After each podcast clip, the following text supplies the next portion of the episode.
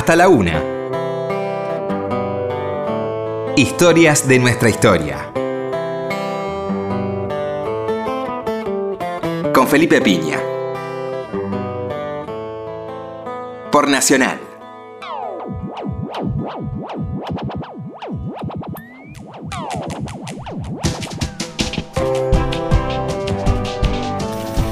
Hola, buenas noches, ¿cómo les va? Acá estamos nuevamente en Historia de nuestra historia. ¿Qué tal, Roberto? Hola, Felipe, buenas noches. Estamos aquí en este espacio de comienzo del fin de semana, tranquilos para charlar, pensar un poco sobre historia argentina.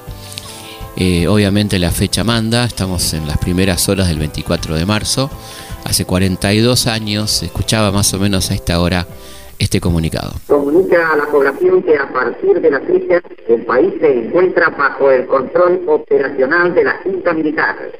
Se recomienda a todos los habitantes el estricto acatamiento a las disposiciones y directivas que emanen de autoridad militar, de seguridad o policial, así como extremar el cuidado en evitar acciones y actitudes individuales o de grupo que puedan exigir la intervención drástica del personal en operaciones. Firmado Jorge Rafael Videla, Teniente General, Comandante General del Ejército. Bueno, ahí estaba el comunicado número uno de la Junta Militar que nos ponía al tanto de lo que ya sabíamos todos. ¿eh? Se sabía, los diarios habían titulado La Razón, había titulado en su quinta y sexta edición, es inminente el final, ya todo está dicho. Era el diario que respondía al batallón 601 de inteligencia, eh, el diario La Razón. Y bueno, efectivamente, mucha gente ya sabía que era inminente el final. Lo había dicho Balvin unos días antes.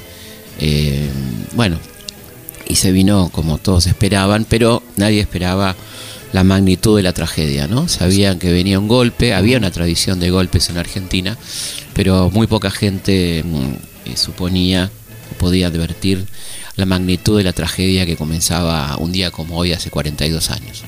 Esa cita de Balvin que vos decías, ¿no? Todo enfermo incurable tiene cura cinco minutos antes de su muerte. Sí, cosa bastante improbable, por cierto, ¿no? No sé qué habrá querido decir. Era una cita de alma fuerte. Sí, sí, claro, pero, digo, eh, primero que es discutible que los incurables tengan cura, ¿no? Por empezar. No para faltarle respeto a Balvin, es persona a la que respetamos y con la que tenemos profundas diferencias también, ambas cosas.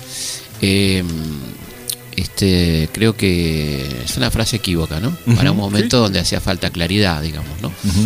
Eh, y, bueno, no, el, incurable no tuvo cura de ninguna manera y vino vinieron unos médicos eh, tremendos, ¿no? Eh, que, está bueno esto de pensarlo en términos médicos porque esta frase de Balvin que habla de médicos, de, de cura, de incurables, hacía referencia a ese organicismo, ¿no? esa, esa idea de la sociedad como un órgano enfermo que va a ser un discurso muy fuerte de la dictadura, incluso mm, con publicidades que lo ponían de manifiesto, los vacilos que había que combatir, los glóbulos blancos y los glóbulos rojos, ¿no? Los glóbulos rojos que había que eliminar y entonces la sociedad reaccionaba ¿eh? frente a, una, a un ataque infeccioso y por lo tanto los remedios tendrían que ser drásticos, rápidos, contundentes, los antibióticos que se apliquen para eliminar esos vacilos rojos, ¿no? Eh, bueno, eso va a ser un discurso muy permanente durante los larguísimos, eternos siete años ¿no? de la dictadura. Uno dice el tiempo pasa rápido, pero esas, esas épocas no pasaban, ¿no? Era una lentitud, uno recuerda el año 76, 77, ¿no? Éramos muy jóvenes. Y uno recuerda lo horrendo de aquellos días, ¿no? Sí, sí, lo que vos decías con respecto al uso de determinadas metáforas. Fíjate que el uso de la metáfora bélica es común en la política. Totalmente. Pero los militares no usaban las metáforas bélicas, sino las médicas. Las médicas de, con esta idea del organicismo. Es un, viejo principio fascista, ¿no? Del fascismo, la idea de un cuerpo, la nación como un cuerpo sano, como, bueno, cuerpo, corporación, digamos, hay una, una relación semántica. Siempre acá recordamos y a nuestro mentor eh, Michel Foucault, ¿no? Cuando la, nominación y lo nombrado, ¿no? O sea, cuerpo, corporación, hay un paso. ¿eh? Y estos cuerpos eh, sanos, que mm, estaba bastante lejos de, la sociedad argentina de ser un cuerpo sano, ¿no? Este, y, y bueno, de- dentro de un contexto tremendo, dramático, que por supuesto la, la Junta Militar no vino en un plato volador. Obviamente había un contexto muy complejo que uno podría citar en, situar entre los años 73-76, particularmente la cosa se va complicando mucho con la muerte de Perón, Sí, sí. la guerrilla que equivoca profundamente su estrategia, ¿no? Una- donde pasa una ofensiva este, completamente perjudicial para los intereses populares, ¿no? Es decir, esta, esta acción armada que de alguna manera le da este, el justificativo, eh, justificativo, lo, digo en términos de ellos, no que esté justificado, ¿no? Sino que era de alguna manera la, la justificación ante la sociedad para el uso de la fuerza armada y la represión, ¿no? Cuando en realidad, eh, obviamente, al poder económico, que es el que da el golpe con el, su brazo armado, lo último que le preocupaba era la guerrilla, que le era muy funcional, por otra parte, ¿no? Claro. Esto, esto creo que es un dato que no se nos puede escapar a la hora de analizar lo que pasó. este, esas ofensivas militares del año 75, ¿no? De, de ataques a cuarteles como, bueno, había pasado antes ya con el cuartel de Azul, por ejemplo, el asesinato de Rucci, este, el ataque a- al cuartel de Monte Chingolo y al de Formosa, ¿no? Donde hay operaciones impresionantes de una guerrilla que está cada vez más lejos de la gente, ¿no? Donde se va perdiendo el contacto político de las cúpulas guerrilleras con lo que pasa la- con lo que le pasa a la gente, ¿no? Además, como si la gente no tuviera conciencia de que un golpe militar era peor que lo que Absolutamente, absolutamente, ¿no? Y este y esto en un contexto de un gobierno horrendo, como el gobierno de Isabel, un gobierno espantoso con un eh, todopoderoso José López Rega que también se frota las manos frente al accionar guerrillero y lanza la, la AAA, ¿no? Este, esta organización paramilitar, paraestatal, financiada por el Estado, sin ninguna duda. Eh, muy probablemente con el conocimiento de Perón. Es muy difícil que Perón no conociera la existencia de semejante organización. ¿no? Parece un poco, un poco infantil a esta altura del partido. Creo que le hace un flaco favor a Perón, incluso este, negar eh, que semejante estadista y semejante político ignorara Sí, sí. que a 50 metros de su despacho se está formando un grupo paramilitar de las características de la AAA, ¿no? Parece que este, ver esto como algo de lo que no hay que hablar es uno de los problemas que tenemos a la hora de leer la historia, ¿no? Eh, creo que hay que decir todo lo que a uno le caiga simpático o no le caiga simpático, ¿no? En torno a hablar de, de lo que tenemos que hablar, que es el horror que comienza antes de la dictadura con esta práctica de la AAA, que es una organización donde hay una impronta muy fuerte de cierto aparato sindical, eh, con un fuerte acompañamiento del aparato policial, ¿no? de, del comisario Villar y el ministro del Interior, ya en el 75, que es nada más y nada menos que Albano Arguindegui, que es el nexo entre la AAA y las Fuerzas Armadas, ¿m? de manera tal que hay una continuidad directa entre la represión del 75 y la represión del 76, ¿no? la preparación. La diferencia está que ya no se va a tratar a partir del 24 de marzo de bandas armadas, este, sino de un Estado terrorista, como queda demostrado en el juicio de la Junta. ¿no? Sí, sí, y lo que llevó, digamos, discutir el tema de que la represión había comenzado antes. del 24 de Totalmente, marzo, ¿no? totalmente que, que es un relato muy infantil y muy poco favorable a la memoria, este, que por, por supuesto los, los organismos lo tienen muy claro, abuelas, madres, ¿no? de que la represión familiares arranca antes del 76, es decir, evidentemente, si no, no se puede entender el proceso, ¿no? El proceso no, no me refiero a la, a la dictadura, sino al proceso que lleva a la dictadura. Jamás en este programa llamaríamos proceso a la dictadura, ¿no? Como algunos comunicadores y algunos, eh, incluso historiadores, Sí, mencionan a la dictadura militar, proceso, ¿no? Con el nombre que se dieron a sí mismos. Es eh, una cosa muy patética, ¿no?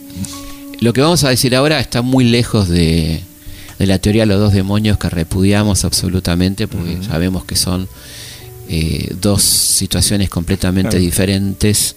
eh, una situación de, de bandas armadas a un Estado que se torna terrorista, pero sí nos parece muy importante describir lo que pasó en aquel momento, así que antes de enojarse a algunos les pedimos que presten atención a lo que vamos a decir y evitemos las etiquetas antes de escucharnos. No, la- ah, no hay de nuestra parte, no es el espíritu de este programa, ni la línea editorial de este programa, eh, suscribir la teoría de los dos demonios, que fue una teoría nefasta que duró muy poco por otra parte, ¿no? Eh, bueno, Sí, sí. Entonces es, eh, me parece a mí, ¿no? Eh, muy interesante. Y te quería preguntar en términos jurídicos, ¿qué implica que un Estado sea terrorista, ¿no? ¿Qué implica? Y- Porque es algo muy interesante para pensar, más allá de para no caer en lugares comunes, parece también estas miradas colaterales, ¿no? De qué implica jurídicamente que un Estado se torne terrorista, ¿no? Mira, por principio cualquier alteración eh, del orden constitucional invalida, digamos, jurídicamente las determinaciones que se tomen. Pero si además de eso, y habida cuenta de la experiencia de lo que fue el holocausto, si el, el Estado se transforma en un elemento del, del terror, bueno, ya no hay solamente consecuencias jurídicas de tipo eh, administrativo y, y penal, no, hay otro tipo de consecuencias que son imprescriptibles. Claro. Entonces, hay, hay una figura distinta.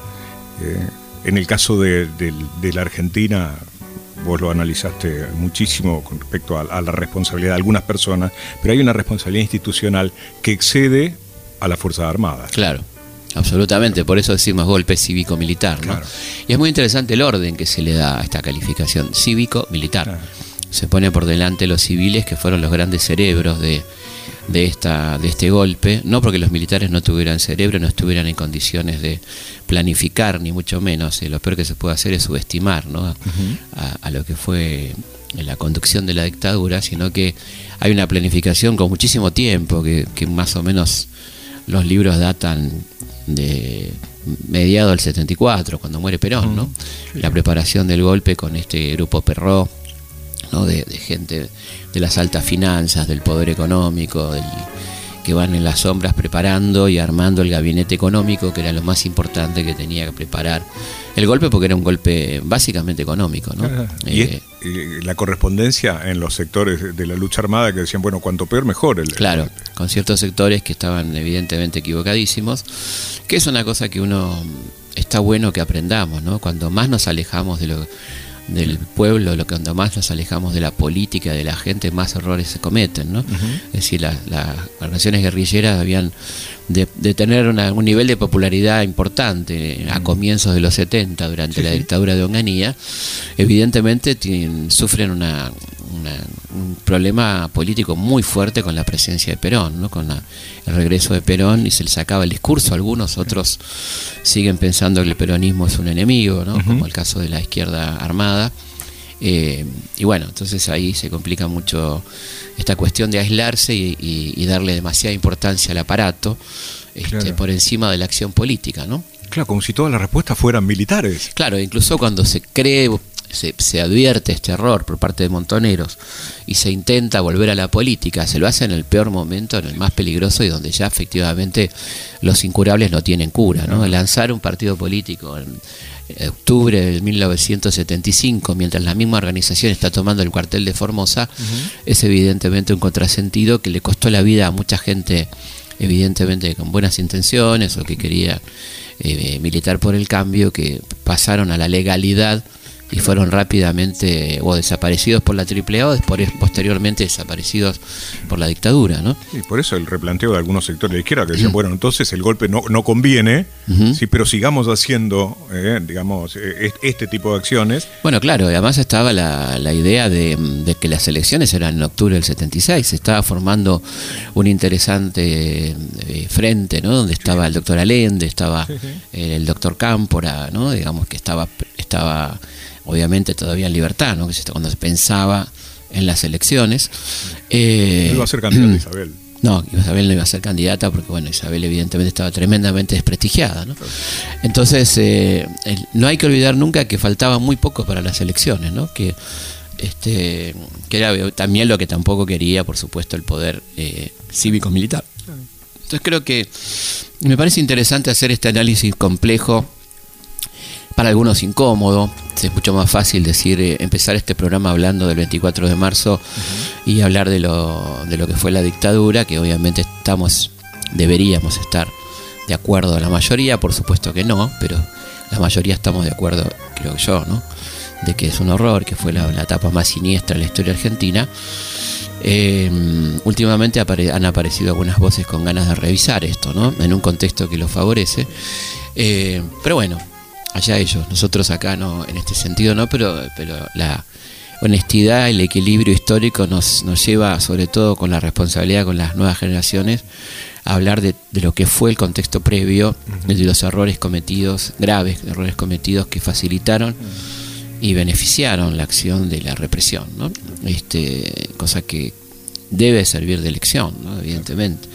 Eh, y a partir de ahí yo creo que es importante visualizar cuál fue el objetivo que tenía este golpe, que de alguna manera se trasunta en los discursos de Videla. Vamos a escuchar algunos de los discursos de Videla hablando del enemigo, de, en este tono cuartelero que tenía Videla, que incluso no se le va ni el día que inaugura el Mundial 78, que le habla a la gente que está en el estadio como si fuera eh, soldados de un cuartel, ¿no? Escuchemos al dictador Videla. El país transita por una de las etapas más difíciles de su historia. Colocado al borde de la disgregación, la intervención de las Fuerzas Armadas ha constituido la única alternativa posible frente al deterioro provocado por el desgobierno, la corrupción y la complacencia. Por múltiples causas, un notorio vacío de poder fue minando a ritmo cada vez más acelerado las posibilidades del ejercicio de la autoridad, condición esencial para el desenvolvimiento del Estado. Las Fuerzas Armadas, conscientes que la continuación normal del proceso no ofrecía un futuro aceptable para el país, produjeron la única respuesta posible a esta crítica situación. Tal decisión, fundamentada en la misión y la esencia misma de las instituciones armadas, fue llevada al plano de la ejecución con una mesura, responsabilidad, firmeza y equilibrio que han merecido el reconocimiento del pueblo argentino. Pero debe quedar claro que los hechos acaecidos el 24 de marzo de 1976 no materializan solamente la caída de un gobierno, significan, por el contrario, el cierre definitivo de un ciclo histórico y la apertura de uno nuevo, cuya característica fundamental estará dada por la tarea de reorganizar la nación, emprendida con real vocación de servicio por las Fuerzas Armadas. Obviamente el objetivo central de este golpe eh, criminal es el movimiento obrero, las organizaciones sociales, ahí van a estar la mayoría de las víctimas, paralelamente a que se desarticula por supuesto la guerrilla como objetivo militar de, de corto plazo, cosa que va a ocurrir muy rápidamente. ¿no? El desmantelamiento del aparato guerrillero se da muy rápidamente. ¿no? El ERP es prácticamente descabezado en los primeros meses del 76 y en julio cae en combate Santucho ¿no? y, varios de los dirigentes de, la primera línea del Ejército Revolucionario del Pueblo. ¿no? que se podía ver eso sin necesidad de hacer el golpe, digamos, todo este tipo de, de lucha. Obviamente, eso por supuesto es muy importante volviendo a lo jurídico, este, que si había que combatir una acción antiestatal, estaban los instrumentos eh, legales para hacerlo, eh, cosa que por supuesto a, los integrantes de la cúpula militar, cívico-militar, no les convenía, querían hacerlo de esta manera, porque lo que, lo que estaba en juego acá no era la represión de la guerrilla, sino un escarmiento social. ¿no? La gran preocupación de los dirigentes del golpe cívico-militar era la modificación y el reformateo de la Argentina, una Argentina que tenía la producción y el trabajo como eje, una Argentina con un aparato productivo muy importante, con gremios este, industriales muy poderosos, ¿eh? este, bueno, con un nivel de sindicalización y de politización de la sociedad muy elevado, con un movimiento estudiantil potente, ¿no? Todo esto que evidentemente al poder le preocupaba seriamente y ahí iban a apuntar y entonces la represión de la guerrilla este, sirve como nivel de escarmiento al resto de la sociedad. Por supuesto que eh, la represión tendría que ser lo más cruel posible y por eso la aplicación sistemática de la tortura, la forma de los llamados centros clandestinos de detención, que en algunos casos no eran tan clandestinos, eran cuarteles y comisarías, ¿no? Este, así que bueno, esta es un poco la metodología y vamos a escuchar al gran cerebro de, de este golpe cívico-militar, que fue el hombre más importante de la dictadura, mucho, mucho más importante que Videla en términos de decisión, que fue José Alfredo Martínez de Oz, el ministro de Economía, eh, familia de los fundadores de la sociedad rural, hombre muy vinculado a los organismos internacionales de crédito, como se dice, que son el Fondo Monetario, el Banco Mundial, etcétera Y esto decía José Alfredo Martínez Dios. Se abre, señores, un nuevo capítulo en la historia económica argentina. Hemos dado vuelta una hoja del intervencionismo estatizante y agobiante de la actividad económica para dar paso a la liberación de las fuerzas productivas. Bueno, ahí estaba José Alfredo Martínez Dios, el hombre más importante de la dictadura, sin ninguna duda, el hombre que daba órdenes a Videla y compañía. Eh, Una pregunta, ¿era, ¿era, digamos, casi un industrialista, Martín? No, no, muy lejos. Porque... No, no, no, pero digo, en la teoría. Claro, porque el tipo había estado en, el directorio de Asindar. Claro, ¿no dice, bueno, pero ¿y este hombre qué tiene que ver con lo que hizo? Pero evidentemente mm, lo deja, igual que eh, parte del equipo económico como los Aleman deja la Ítalo y evidentemente se vuelcan a la renta financiera, ¿no? Dentro de un contexto mundial que favorecía esa cuestión, ¿no es cierto? Entonces eh, veníamos del tema de los petrodólares y todo esto, eh, un clima de efervescencia del mundo financiero, de ganancias rápidas y demás. Crisis del petróleo. Crisis del petróleo y un país con muy poca deuda, bajísima deuda, que eh, era difícil de condicionar, digamos, con la casísima deuda que tenía Argentina, que llegaba a 7 mil millones de dólares. y por lo tanto, uno de los primeros objetivos del equipo económico integrado por este Martínez Dios y su, y su banda, era endeudar la Argentina para efectivamente entonces ofrecer eh, al mundo financiero oportunidades de negocios, como se dice, y ser este un país mucho más manipulable, ¿no? Claro, pero por ejemplo, cuando uno ve los niveles de educación y los de pobreza anteriores a, a, la dictadura, bueno, la dictadura dejó números peores. Absolutamente, claro, por supuesto, todo empeoró, porque además el plan era un plan global muy bien, muy bien armado, ¿no? que, ya venía aplicándose en Chile. De alguna manera la Argentina copia el plan de Vigi, el, Martínez Dios chileno que, que acompaña a Pinochet que era la destrucción de la industria. En el caso de Chile era más fácil, una industria mucho más, más este, escasa, ¿no? este, la, la, liberación de las importaciones. Y bueno, toda esa creación de, una renta financiera brutal, un endeudamiento y una este, pérdida de puestos de trabajo y baja del salario, evidentemente, ¿no? Hubo un, este, una contención salarial a partir de la represión de la actividad gremial, donde ya era muy difícil reclamar por aumentos salariales, y este, una liberación de precios, con lo cual el salario se deprecia y pierde en, el primer año nada más el 30% del poder adquisitivo. ¿no?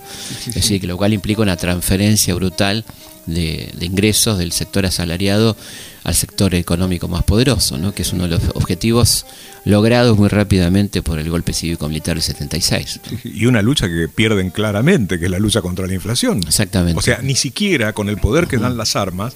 Y en, ningún momento, en ningún momento logran bajar la inflación. La inflación acompaña a la dictadura hasta octubre del 83 cuando se van, ¿no? Es decir, este, una situación calamitosa y eh, un modelo que por otra parte este, para beneficiar la renta financiera planta al, peso sobrevaluado este, frente al dólar. Hay una estabilidad eh, cambiaria mentirosa que cuesta fortunas mantenerla eh, y eso hace que a partir del año 77 se produzca el fenómeno de la patria financiera, debe ser la, renta básica pasa por el mundo financiero y la idea de la plata dulce que hace a la clase media viajar, este, etcétera, etcétera. vamos a escuchar un fragmento de esa extraordinaria película de Fernando Ayala, Plata Dulce. ¿Y esto qué? Eso es leche condensada.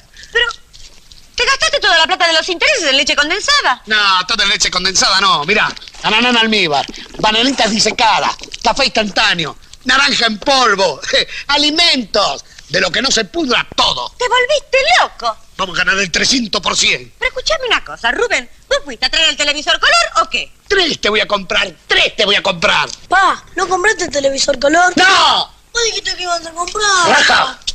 ¡Ay, Dios! ¿Qué hacemos con todo esto? ¿A quién se lo vendemos? Te lo sacan de la mano. Hoy en día los productos importados se venden solos. ¿Importado? Importado diría la caja, porque acá dice Industria Argentina. ¡Qué degenerado!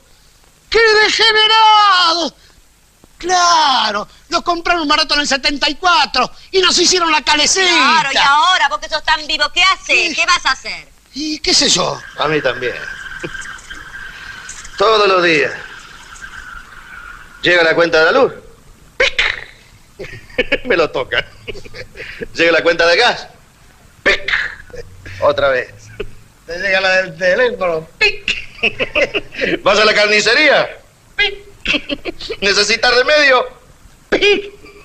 ¿Te atrasas en los pagos? ¿Te enchupan los punitorios? ¿Te querés quejar?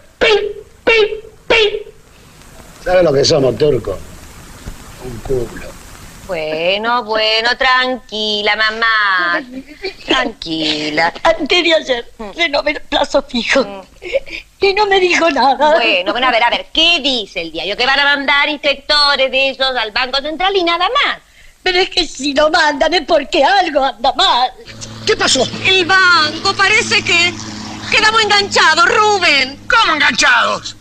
No vas a poder sacar la plata. Usted no se meta. Es lo que dice una buena. ¡Apareciste! ¡Apareciste! ¿Qué te pasa? ¡Fuga! ¡Basura! ¡Me vas a tener que devolver banco por banco! ¿Qué te pasa? ¿Pero qué pasa? ¿Por qué tanto escándalo? Los veedores. Cuando se supo, se produjo la corrida.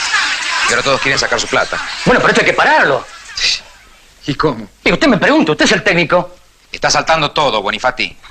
Pero todo que era todo legal, todo por escrito. Puede pasar lo peor. Este banco es una cáscara vacía.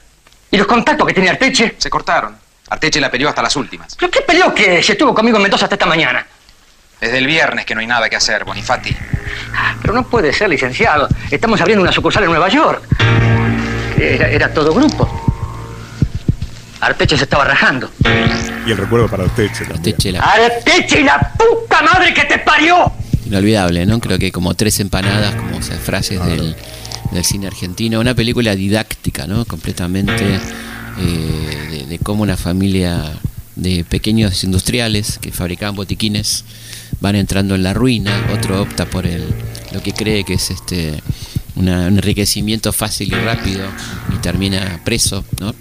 Este, bueno, todo lo que pasa en ese contexto tan tremendo, ¿no? Y otra película muy importante de la época es La Nona, ¿no? Este, de Tito Cosa, guion de Tito Cosa, obra de teatro convertida en película, donde evidentemente esta abuela italiana, extraordinariamente interpretada por Pepe Soriano, era el, el símbolo más extraordinario de la inflación, ¿no? Como se iba, y del modelo económico, ¿no? Que se iba comiendo todo, y la familia, una familia de clase media, iba entrando en la ruina, ¿no? Este, absolutamente a partir de la voracidad de esta nona, que era tan simbólica que decía Tito Cosa que los sensores no terminaron de entenderla, ¿no?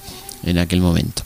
Vamos a ir a la pausa con un tema extraordinario de Marilena Walsh, que hace referencia a uno de las de las consecuencias ¿no? de la dictadura, alrededor de 200.000 exiliados. Y vamos a escuchar esta canción maravillosa que habla de la serenata para la tierra de uno, interpretada por supuesto por una exiliada, ¿no? Mercedes Sosa. porque me duele si me quedo, pero me muero si me voy. Por todo y a pesar de todo, mi amor, yo quiero vivir en vos. Por tu decencia de Vidala y por tu escándalo de sol tu verano con jazmines, mi amor, yo quiero vivir en vos. Porque el idioma de infancia es un secreto entre los dos. Porque le diste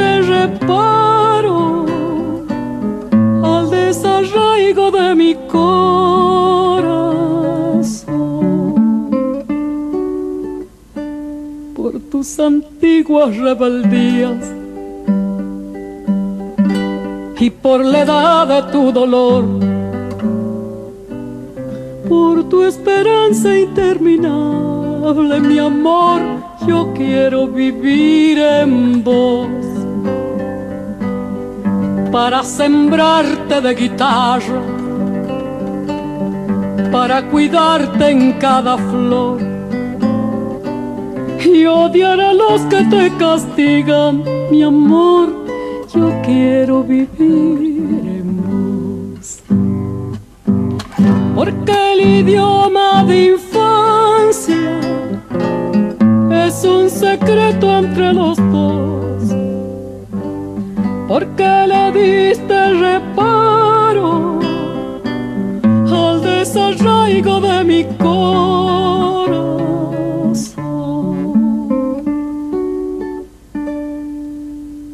me duele si me quedo, pero me muero si me voy. Por todo y a pesar de todo, mi amor, yo quiero vivir.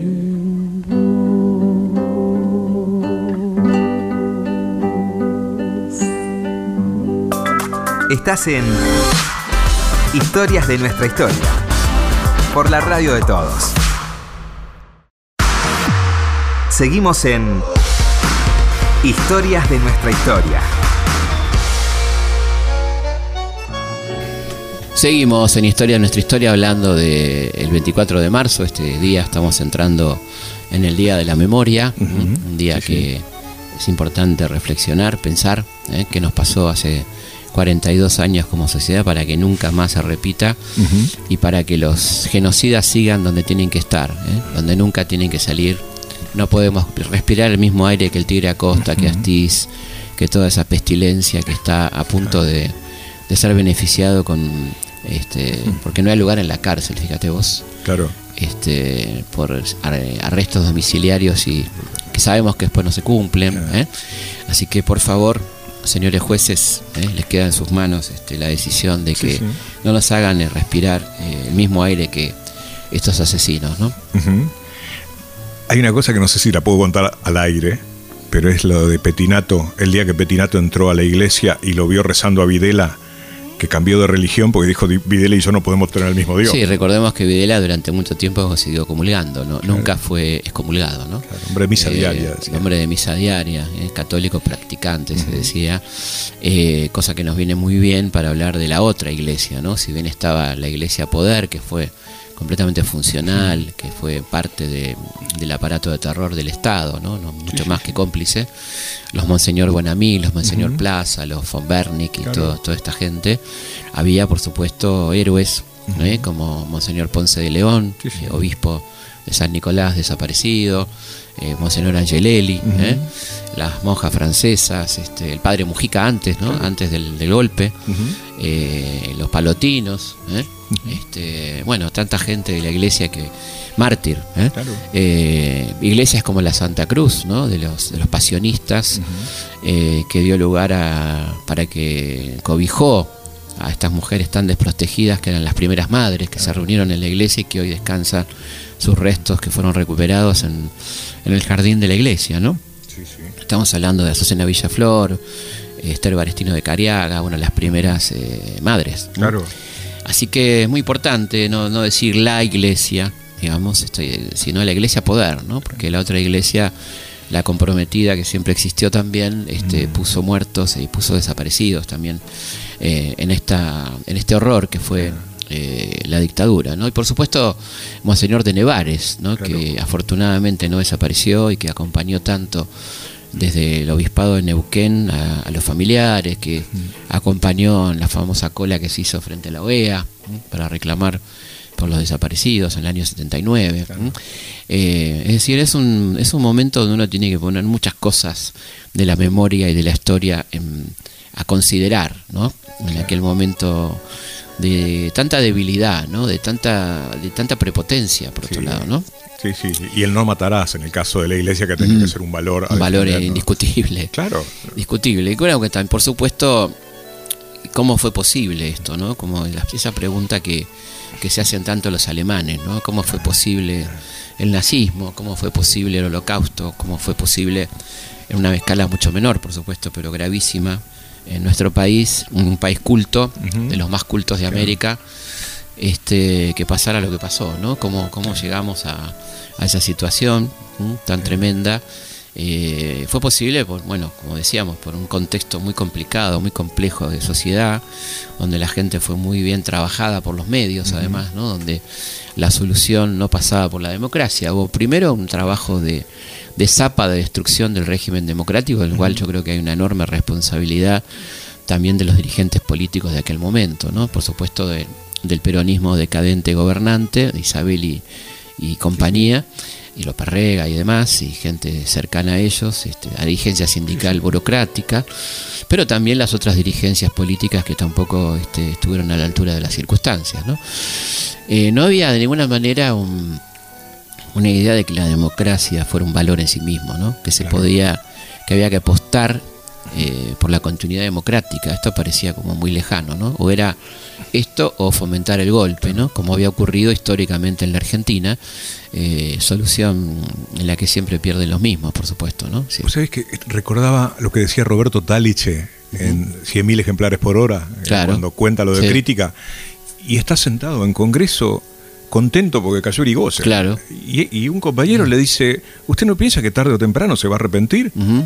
Bueno, y la vida le dio la oportunidad de pensar y arrepentirse. Bueno, Perón, ¿no? que participó del golpe del 30, que después se autocritica muy fuertemente de haber sido una parte importante como oficial del lado de justo de aquel golpe de 1930. Dice que fue uno de los errores más graves que cometió en su vida, ¿no?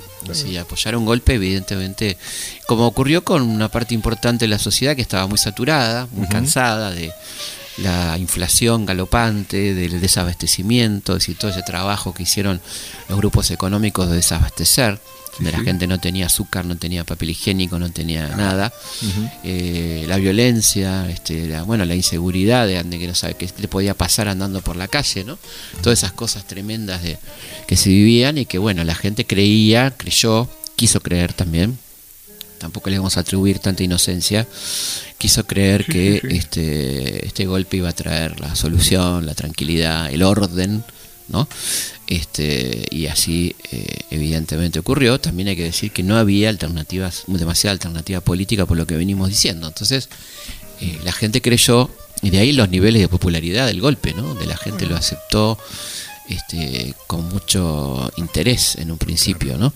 Y además es importante considerar quiénes son las víctimas del golpe del 76, porque se suele eh, pensar en esta cosa argentina de, a mí no me toca o le toca a otro, que las víctimas son los desaparecidos, los muertos, por supuesto, obviamente, pero fue todo el país.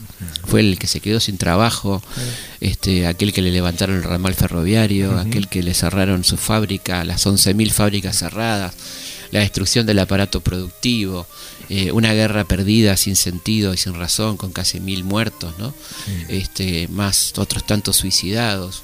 Es un balance tremendo, ¿no? Donde sería muy torpe suponer que las víctimas son los directamente afectados por la represión, ¿no? y una cosa medio como cultural, ¿no? Este, esta victoria de la especulación sobre la producción, ¿no? Totalmente. O sea, lo que vos decías del tema financiero. Claro, la instalación de que se puede ganar plata sin trabajar, de que está bien que cierto sector se enriquezca, en esta lógica que fomentó mucho la dictadura, la lógica la picaresca de está todo mal, pero quizás si yo me vuelvo rico me va a beneficiar, ¿no? Esta fantasía con la que juega mucho el, hipercapitalismo, ¿no? Que es, eh, sos pobre, pero no, no, quizás no tenés ganas de que cambie el modelo porque por ahí te toca a vos, ¿no? En esta fantasía eh, del azar que muy difícilmente se da y cuando se da estamos hablando de uno en millones, ¿no? Y además le pega a una cultura que en la Argentina había tenido éxito durante muchos años, que era la cultura del esfuerzo. Y el trabajo, ¿no? Una cultura de, donde el tipo que trabajaba sabía que su hijo podía ir a una universidad gratuita, que se podía atender en un hospital público, que a nadie se le ocurría mandar el hijo a la escuela privada, ni al médico del pueblo, ni al escribano, ni al abogado, ni al dueño de la fábrica, iban todos a la escuela pública. Eh, bueno, todo eso que garantizó la Argentina durante muchísimo tiempo, ¿no? Y que contaba alguna vez Caloy bellamente con Clemente que decía que cuando caía en la tarde eh, los hombres salían a tomar mate en camiseta a la puerta. Claro, que era... Después vinieron las clases sociales. Claro, exactamente, ¿no? Esa cosa de, de, bueno, de la vida, ¿no? La vida tranquila, eh, bueno, toda esa, esa posibilidad de, que el, el, salario rendía. este, bueno, todo eso que evidentemente vino a trastocar extraordinariamente este golpe cívico-militar del 76, ¿no? que insi- insisto que fue un golpe contra todo el, contra toda la gente, ¿no? no contra todas, sino contra el 90%, 95% de la población probablemente, ¿no? Sí, como si fuera contra un modelo que no era el modelo de la violencia. Era, No, no, claramente. O sea, yo creo que evidentemente creo que está muy claro lo que dijimos, pero si alguien necesita alguna aclaración más, porque es un tema muy este, molesto, polémico, del que no mucha gente quiere hablar, este, las veces que nos que la gente que se enoja con nosotros es porque hablamos de temas que otros no quieren hablar. Como dijimos al principio, es mucho más fácil, está todo servido para que vos digas el 24 de marzo asumió la Junta y nadie te va a, a decir nada, ¿no? Pero yo creo que eh, evidentemente las responsabilidades de, de esa izquierda armada hay que revisarlas. Eh, obviamente no son los responsables de la masacre, fueron sus víctimas este, en una proporción importante, no justamente las conducciones, en algún caso sí.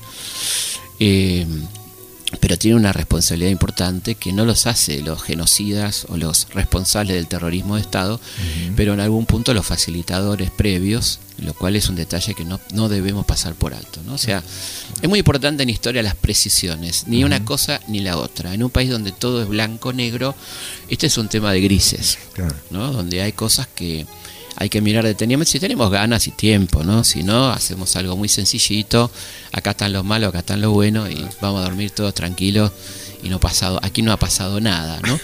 Pero como somos gente grande, pasaron 42 años, por respeto a los desaparecidos, a los muertos, a su familia, a los chicos que falta encontrar, me parece que hay que hablar con, con cierto criterio, ¿no? Y cierto respeto. A, a lo que pasó. Eh, entonces las responsabilidades, por supuesto, son extraordinariamente diferentes de una banda armada que se atribuye representatividad colectiva a un terrorismo de Estado, donde un Estado se convierte terrorista. Pero hay niveles de responsabilidad que no deben ser pasados por alto para hacer un análisis serio de la historia, ¿no? porque si no caemos siempre en lo mismo que ya sabemos, que redundamos y, y no sirven para nada, me parece a mí. ¿no? Hay mucha gente que lo hace bárbaro, ¿no? Sí, acá elegimos la opción incómoda. Argentina, tierra de paz y de enorme riqueza. Argentina, deseado por la subversión internacional, intentó debilitarla para poder dominarla. Fueron épocas tristes y de flacas, hasta que dijimos, basta, basta de despojo, de abuso y de vergüenza. Hoy vuelve la paz a nuestra tierra y esa paz nos plantea un desafío, el de saber unirnos como hermanos en el esfuerzo de construir la Argentina que soñamos. Una cuestión curiosa de estos liberales, eh, llamados liberales argentinos, ¿no? Es eh, su nivel de estatismo. ¿m? La dictadura estatizó más de 300 empresas, ¿no? Entre ellas las que estaban vinculadas a- al directorio de la, del grupo económico del, va, del- entre ellas las que estaban vinculadas al equipo económico, por ejemplo, la Ítalo, del cual este tanto Martínez Dios como Alemán eran directivos y el Estado la compra a valores millonarios en dólares cuando estaba completamente fundida. Es decir, que estos eh, liberales eran estatistas, ¿no? Y por supuesto que siempre lo fueron, eh, siempre usaron los recursos del Estado en beneficio de sus empresas. Así que el liberalismo argentino, neoliberalismo, liberalismo, como lo quieran llamar, siempre es eh, la intervención del Estado en beneficio de ellos, a favor de ellos. Entonces, eh, decir que Martínez Dios era liberal es este, algo evidentemente de no conocer la historia, ¿no? Eh, y creo que es interesante esta, esta- este dato de la Ítalo, que lo pueden buscar. Eh, acá no tenemos tiempo para entrar a profundizar todos los detalles porque tenemos muchas cosas que hablar en tan poco tiempo. Fíjense en, en internet cómo fue la estatización de la Ítalo en 1976. eh, pocos días antes del golpe y después del golpe cuando se concreta esta operación de defraudación del Estado Nacional por parte de los que venían a liberalizar la economía y como decía Martínez Dios en uno de sus discursos a el este el modelo estatizante ¿no? el atraso estatizante bueno ahí tenemos la contradicción caminando brutal ¿no? de todo esto que, que ocurrió Eh, la sociedad argentina fue amedrentada obviamente con el terrorismo de Estado la presencia en las calles era evidente y, y en cada barrio había habido operativos, con lo cual el argumento de yo no sabía es un argumento que uno podría poner en cuestión, por lo menos este, probablemente no se supieran los detalles, ¿eh? probablemente todos los detalles macabros que se conocieron después, eh, evidentemente no se conocían en ese momento, como le puede haber pasado a los alemanes en algún sentido, ¿no? con Sí, todos sí. los detalles, pero evidentemente eh, como por qué funcionó el terrorismo de Estado si la gente no sabía lo que estaba pasando en algún sentido, ¿no? Claro. Este, evidentemente se sabía que había un aparato de terror, que había secuestros, que se llevaban gente, quizá no los detalles, pero esta, esta idea de una sociedad inocente es altamente peligrosa, ¿no? En cuanto a, a lo que sirve como reconstrucción histórica. Me parece que eh, decir que la gente no sabía es bastante dudoso, ¿no? Claro, no, no era ignorante la. No, la yo creo que no. Yo creo que no y estaba muy, en algún sentido, estimulada, comprada, ¿no? La clase media por estos viajes al exterior, las compras de productos importados a bajos precios, ¿no? el acceder a bienes a los que no había podido acceder durante mucho tiempo. La, la complicidad de algunos sectores del periodismo también. compli- La complicidad absoluta de la mayoría de la prensa, ¿no? Aquella editorial, eh, eh, creo que sigue todavía, que decía orden o paz y trabajo. Paz y trabajo, ¿no? Hay normalidad en todo el país. Reina la normalidad en todo el país, ¿no? Es un titular impresionante, eh, donde la normalidad vendría a ser la anormalidad, ¿no? Este, y bueno, y por supuesto la- el eufemismo de enfrentamientos, que no siempre eran enfrentamientos, sino que eran en muchos casos secuestros directos, ¿no? Y no justamente de mm, miembros de organizaciones guerrilleras, sino de un sindicalista, de un dirigente estudiantil, etcétera, que se hacía pasar como un enfrentamiento armado, ¿no? y todos este, bajo la calificación muy laxa de extremistas, ¿no? Que era la, la terminología usada en aquel momento, ¿no? Eh, yo creo que, bueno, hay mucho para, para analizar en esta, en esta cuestión tan tremenda, ¿no? De estos 42 años, parece mentira que hayan pasado 42 años de, este momento tan siniestro de nuestra historia. Y está bueno pensar, ¿no? Que, qué hacía cada uno en, en aquel momento. ¿Vos qué estabas haciendo en el Y estudiando, empezando a estudiar Derecho, y me acordaba de algo que vos dijiste hoy, porque estudiamos Derecho Constitucional, que era, digamos, una especie de ficción. Iba a entrar en desuso, ¿no? Claro, Derecho Sí. Constitucional. Yo me acuerdo que estaba escuchando la radio este, y escuché el comunicado y bueno, no, no podía no Mm. podía creer, ¿no? Este, a, fui a hablar con mi viejo y no, no podía creer lo que estaba escuchando esa madrugada, tipo 3 de la mañana Claro. fue el, el comunicado, empezaban a pasar música y bueno, y al otro día mm, llamé, trabajaba en un local de cadete, en un local de Callao y Alvear Mm. y le pregunté al dueño si iba a trabajar y me dijo, hoy más que nunca. Este, estaban festejando. Sí, sí. Eh, ¿Sabes que me, que me acuerdo de algo que, que también tenía que ver con el miedo? ¿Usted sabe qué están, qué están haciendo sus Sí, hijos ahora? Claro, bueno, toda la propaganda de la dictadura, algunas realmente insólitas, una de las primeras fue la solidaridad es un gesto que vuelve, con una musiquita muy linda. Después otra que llamaba a defender eh, el salario frente al abuso de los comerciantes, ¿te acordás que decía, no saque la no lo saque de la balanza, te enseñaban a cómo pesar, bueno, todas unas cosas increíbles. Y bueno, y otras mucho más profundas, eh, como esta que vamos a escuchar sobre lo que era el rol del estudiante, la juventud en aquellos años. Mi país me necesita. ¿Qué puedo hacer por mi país? Seguir estudiando, seguir aprendiendo, con voluntad, sin claudicar, haciéndolo con más fuerza que nunca, tomando conciencia de que esta lucha también es tuya. El país en acción es el motor de la victoria. Cada uno en lo suyo, defendiendo lo nuestro. Argentinos, argentinos a vencer. Argentinos a vencer. Este, bueno, como esta era esta modalidad, ¿no? Había un programa que se llamaba Adelante Juventud, un programa del ejército que pasaba, se pasaba por Canal 7. Sí. Este, más allá de todos los programas que avalaban absolutamente eh, y bajaban línea, yo creo que además de, de avalar, eran programas productores de sentido, como por ejemplo Tiempo Nuevo, ¿no? Con Bernardo Nesta y Mariano Grondona, donde no era solamente la reproducción del discurso dictatorial, sino la producción de discurso, ¿no?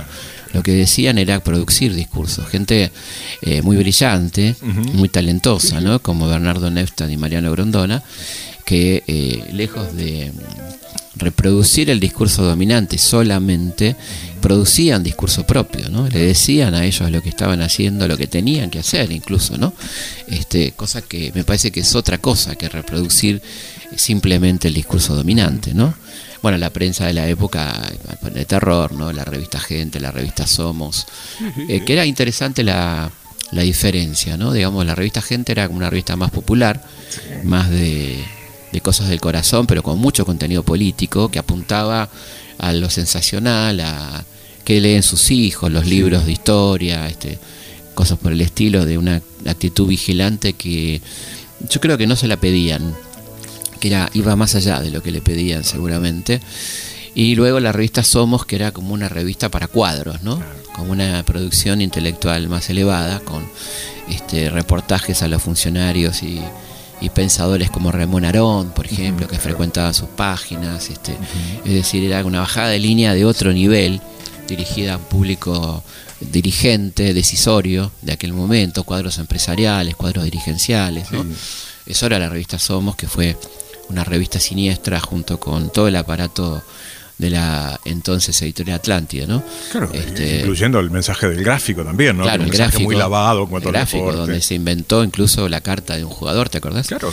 Este, de la selección holandesa, ¿era, ¿no? Claro, sí, sí, sí, sí. Este, y bueno, la revista para ti, ¿no? Las postales que le mandaban a Amnesty International, todo el aparato editorial del no escapó ni el Villiquen, de, de todo el aparato editorial de Atlántida en torno a la campaña, responder a la campaña anti-argentina, como se decía, que era en realidad una campaña contra el gobierno y a favor de la Claro. Argentina, claramente, ¿no? Los exiliados luchaban por la Argentina contra esa este, esa dictadura espantosa, ¿no? Claro.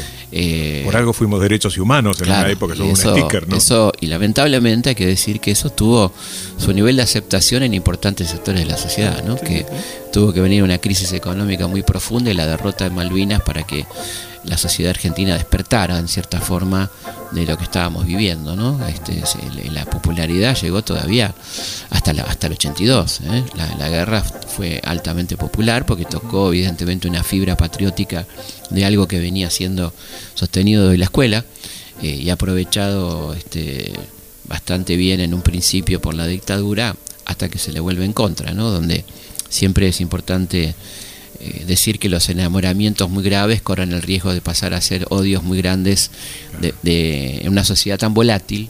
¿eh?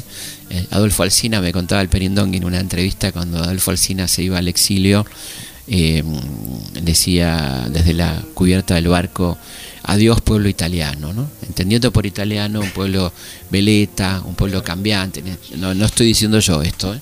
Tengo mucho afecto por los italianos, pero en esta visión tan francesa, tan este sajona de, del mundo, de todo lo sajón es recto y lo otro, lo latino es más volátil, Sí, sí. lo que estaba diciendo que era una sociedad evidentemente muy volátil y que cambiaba de opinión muy rápidamente y que pasaba del amor al odio con bastante eh, rapidez, ¿no? Bueno, vamos a despedir con un tema que creo que habla muy claramente de lo que tratamos de decir a lo largo de esta hora, es este, el que van a escuchar ahora.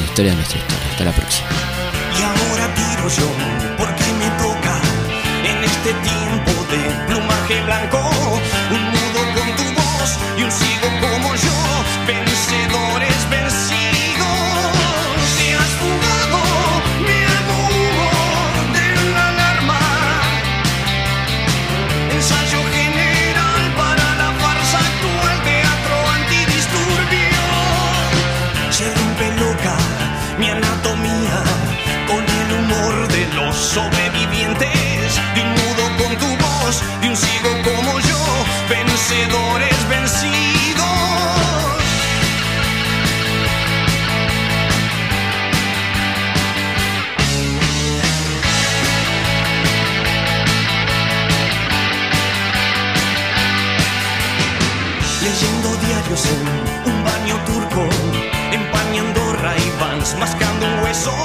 Tu perro, un perro cruel, con la costumbre